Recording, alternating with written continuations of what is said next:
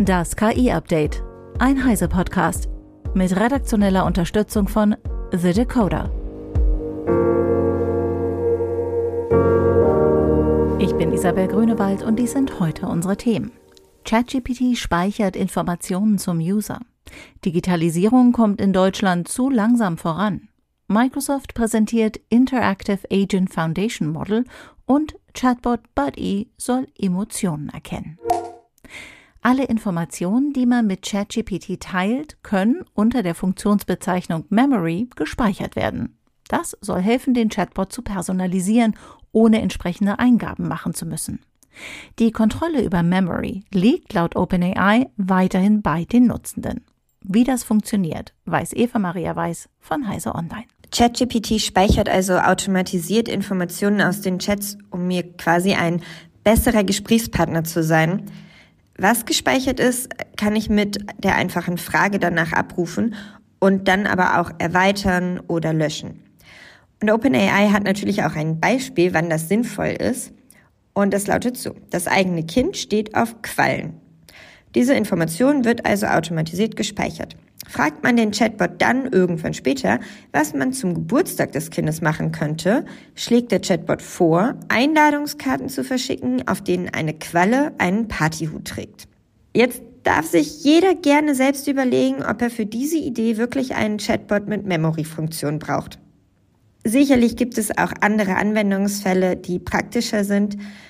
Viele Nutzer können aber den Chatbot bereits seit langem personalisieren. Es gibt benutzerdefinierte Anweisungen, bei denen kann man Informationen ablegen oder auch ja quasi Regieanweisungen speichern, beispielsweise ich bin eine Grundschullehrerin, bitte überleg dir immer Aufgaben und Antworten, die für Kinder bis zehn Jahre passen. Problematisch wird jetzt diese neue Memory-Funktion, wenn ChatGPT sich Gesprächsinhalte merkt, die sensibel sind wie eigentlich immer sollte man da wirklich aufpassen und vielleicht manche Sachen einfach auch nicht mit dem Chatbot besprechen. Zwar lassen sich die Informationen löschen, aber man muss halt immer daran denken, dass man diese Memory-Funktion aktuell und auf dem Laufenden hält. Sonst erinnert sich der Chatbot vielleicht Jahre später an irgendetwas, was man eigentlich schon längst streichen wollte. Oder er reagiert so, wie es eigentlich gar nicht mehr passt, weil man etwas in dieser Memory-Funktion nicht angepasst hat. Die Standardeinstellung bei ChatGPT ist, dass die Informationen, die in Memory gespeichert werden, auch an OpenAI weitergereicht werden. Das heißt, hier muss man gegebenenfalls auch nochmal kurz eingreifen und das deaktivieren. Das geht aber. Dankeschön, Eva. Deutschland kommt weiterhin bei der Digitalisierung viel zu langsam voran und die Hoffnungen auf Besserung sind begrenzt.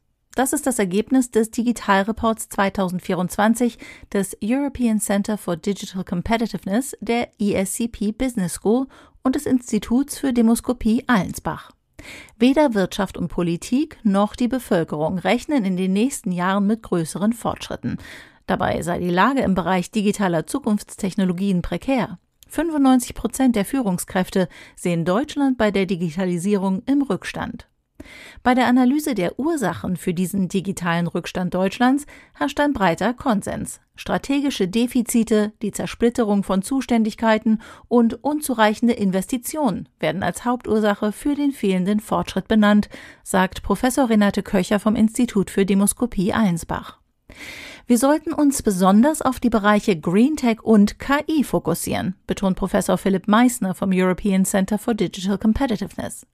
Bei Green Tech können wir weltweit führend sein. Bei KI können wir es uns nicht leisten zu verlieren.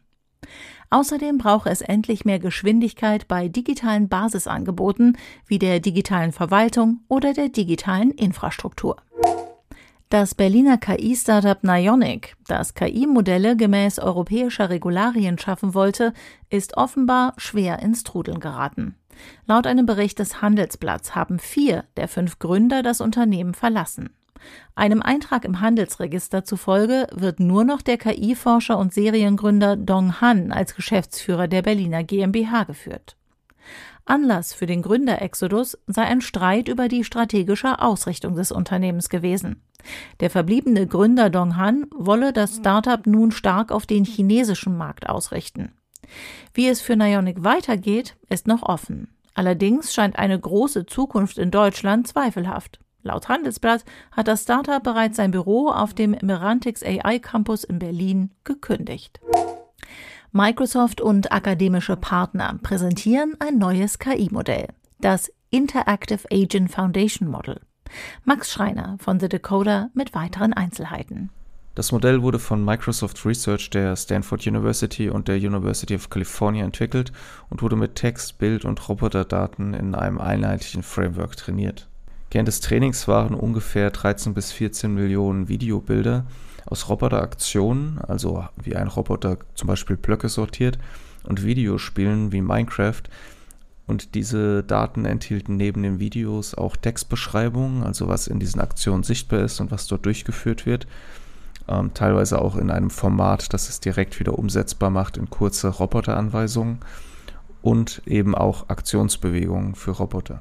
In Tests konnte das Modell dann Aktionen in verschiedenen Domänen modellieren, also etwa Roboter steuern oder Vorhersagen zu Aktionen in Minecraft treffen. Und das Team zeigte dann auch, dass das Modell in Bereichen wie dem Gesundheitswesen eingesetzt werden kann, wenn es mit zusätzlichen Video- und Textdaten verfeinert wurde und dort dann eben besser abschließt als Modelle, die nicht mit diesen ganzen zusätzlichen Daten trainiert wurden.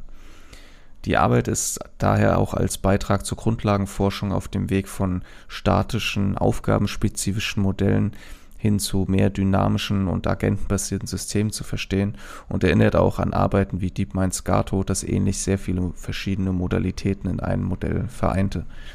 Die zentrale Idee dabei ist, dass dynamisches Verhalten in virtuellen und auch der echten Welt ein Verständnis der Umgebungskontexte fordern die nur verkörperte Agenten lernen können. Und solche Agenten könnten in Zukunft dann mühsame Aufgaben in der virtuellen und auch physischen Welt erleichtern. Vielen Dank, Max. Nvidia präsentiert Chat with RTX, einen kostenlosen Chatbot, der lokal auf RTX-PCs läuft und persönliche Daten in interaktive Gespräche verwandelt. Der Chatbot ist ab sofort als kostenloser Download verfügbar und setzt eine RTX 30 Grafikkarte, 16 GB RAM und Windows 11 voraus. Die Software ermöglicht es, eigene Dateien und YouTube-Videotranskripte lokal in einen Chatbot zu integrieren, was mehr Datenschutz bietet als Cloud-Lösungen. Entwickler können das Tensor RT LLM RAG Developer Reference Project auf GitHub nutzen, um eigene RTX-basierte Anwendungen zu erstellen.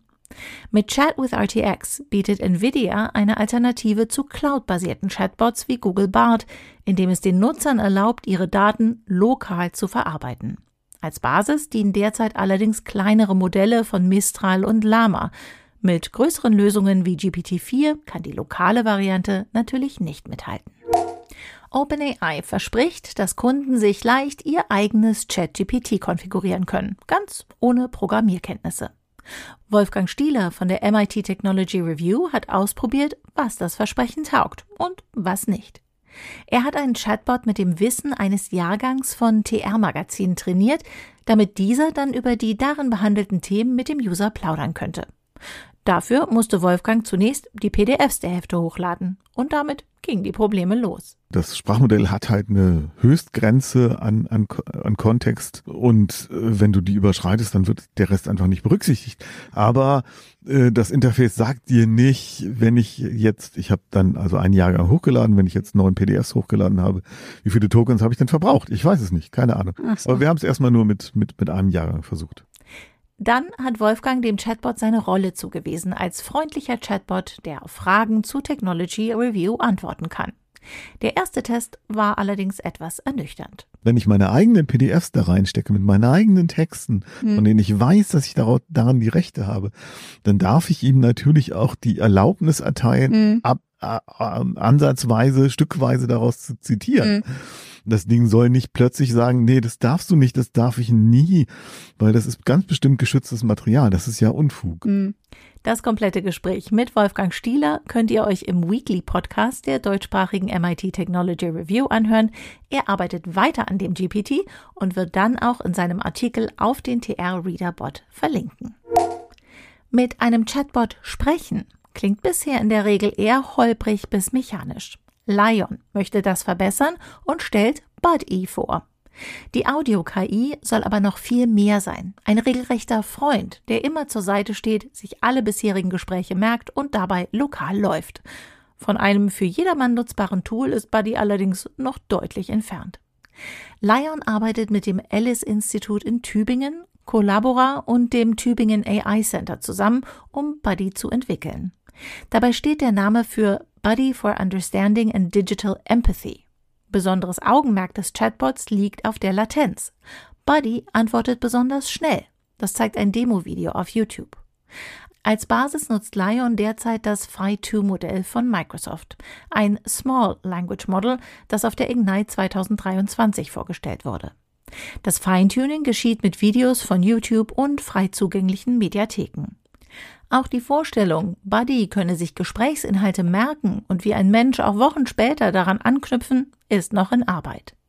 Emotionale Kontexte sollen mittels Vision Encoder verstanden werden. Sprich, dem Modell wird ein multimodales Modell zugefügt, das auch Videoaufzeichnungen auswerten kann und damit die Emotionen des Nutzers. Für all diese und weitere Aufgaben sucht Lion nur Freiwillige. Dazu kann man der Discord-Community beitreten und sich an Lion wenden.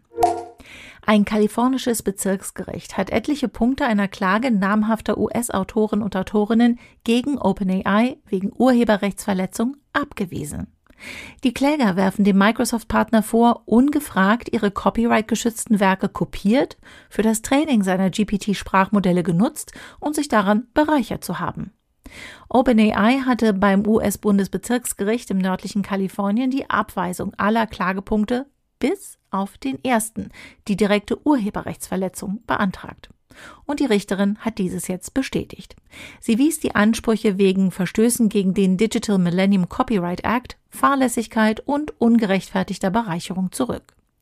Der Vorwurf des unlauteren Wettbewerbs, weil OpenAI keine Erlaubnis zur Nutzung der Werke für die eigene Gewinnerzielung eingeholt hat, bleibt wie die Urheberrechtsverletzung allerdings bestehen.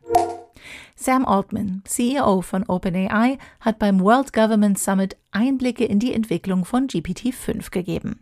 Das neue Modell solle in erster Linie smarter in allen Bereichen und wahrscheinlich auch schneller und multimodaler sein. Da die Modelle ein gewisses Maß an Universalität besitzen, sei es daher auch in jeder Aufgabe ein kleines bisschen besser. Ein konkretes Erscheinungsdatum für GPT-5 gibt es weiter nicht. Altman verspricht weitere Verbesserungen in den kommenden Jahren. In einer Dekade erwartet er als Ergebnis dann etwas ziemlich Außergewöhnliches.